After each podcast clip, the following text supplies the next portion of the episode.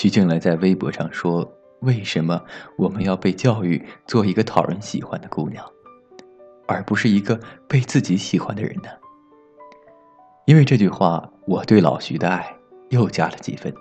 是啊，我们干嘛要去讨好身边的人，而不去主动的爱自己呢？学会爱自己，做一个被自己喜欢的女子，想想都开心。老徐一边谈着恋爱，一边任性的做着自己。他不恨嫁，但未雨绸缪的冷冻了卵子。万一以后想要孩子，这样就有了选择的机会，不给自己留下遗憾。他给自己放假，并无期限延长假期。记者想要采访他，却捉不着他的影。他迷上了手工，没日没夜的做了很多包包和首饰，或自己戴。或送好友，或做义卖，玩得不亦乐乎。她带上闺蜜满世界疯跑，镜头里的她时而很二，时而邋遢，时而优雅，但无一例外的嘴角上扬，眼角眉梢里都带着世界真美好的笑意。她爱黄立行，她也爱自己，活成自己想要的样子，成为自己喜欢的人，特立独行，不随波逐流。要是所有人都理解你，你得普通成什么样啊？小时候，妈妈经常说：“你这样，老师不会喜欢你的哦。”叫阿姨没有礼貌，别人就不会喜欢你。我们在这样的环境里长大，努力取得好成绩，让家长高兴，老师欢喜。我们学着乖巧，让亲戚表扬，邻居夸奖。电影《谁的青春不迷茫》里，林天骄一直是妈妈的乖乖女。从小到大的理想就是妈妈的目标，考上清华金融系。爱上学渣高翔以后，他渐渐意识到，在自己一帆风顺的学业旅途中，他自己其实并不快乐。他像一个被牵着线的木偶，没有自己的方向。最终，他遵从自己的内心，成为了自己喜欢的那个女孩，学天文，走自己想走的路。电影结束的时候，已经工作了几年的林天骄。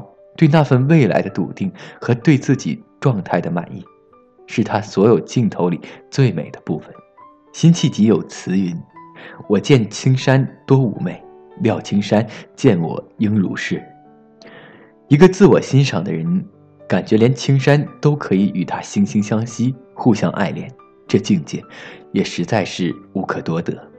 现实中也不乏这种人。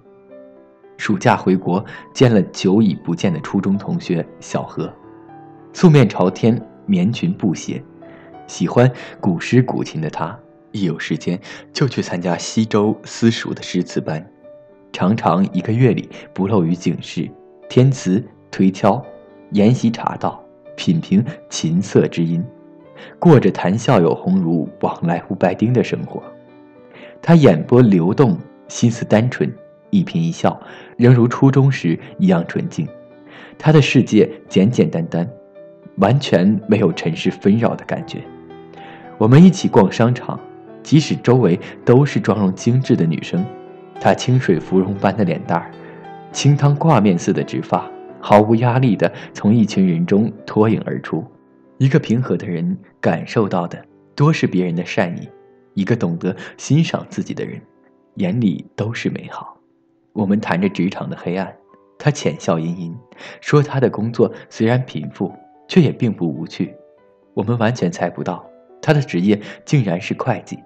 一个整天和数字打交道的人，却能在业余时间全身心沉浸在诗歌词赋里，想想都佩服。但他说这有何难？生活本就是多元的，去做自己喜欢的事，内心才丰盈充实。事实上，只有你对自己满意，浑身散发着积极的正能量，别人才会被你的气场吸引。我有个学生韩，身材高挑，面容姣好，且弹得一手好钢琴，班上有好几个男生都偷偷的喜欢他。可初三的时候，他开始长青春痘，一个原本意气风发的女孩，走路都要甩一甩头发。自从长了痘痘以后，上课都不愿意抬头，老师提问的时候，他也下意识地用手遮着脸，生怕同学们的目光落到他的脸上。其实大家并不怎么在意，因为这个年龄长痘痘本属正常，加上它自带的光环效应，基本可以忽略不计。但是他越来越讨厌自己的那张脸，越来越不自信。后来学校举办红歌大赛，我让他当主持人，他死活不干，说：“老师，求你别让我上了，你看我这样子，哪能见人啊？”即使我们告诉他那几个痘痘真的无伤大雅，他最后还是放弃了这个机会。他自己也觉得可惜，但却拒绝的毅然决然。越是在意，就越是想去拾掇。后来别人的青春痘都消了，他脸上的痘痘却还固执的不肯离去。他变得越来越沉默，不参加任何活动，总是一种拒人千里之外的感觉。同学们也渐渐的跟他疏远了，自己都不喜欢自己，别人怎么会喜欢你呢？人有一种本能，远离消极负面的东西。若你对自己一万个不满意。全身上下都透着萎靡，别人自然也会绕道而行了。养老院里的老人越是喋喋不休抱怨的，身边越是没有来探望的人。那些热情开朗、对生活充满兴趣的，总会有人愿意来跟他来往。所以从今天开始，让我们做一个自己喜欢的女子吧。你可以像徐静蕾一样独立而强大，可以像小河一样温暖而朴实。你可以做一个智慧的女子，收敛锋芒，虚怀若谷；也可以做一个淡然的女子，得之我幸，失之我命。总之，只要是你自己喜欢的样子，都好。清淡如水，亦或明媚如花；小鸟依人，亦或浪迹天涯，全凭你的心。每种色彩都应该盛开。别让阳光背后只剩下黑白，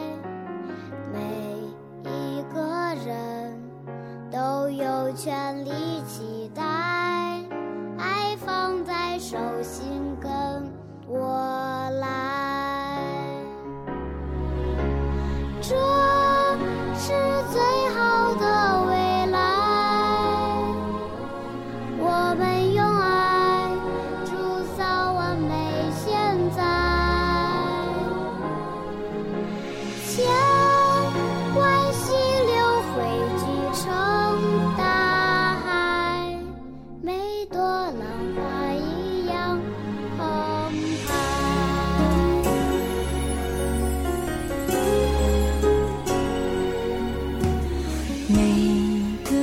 想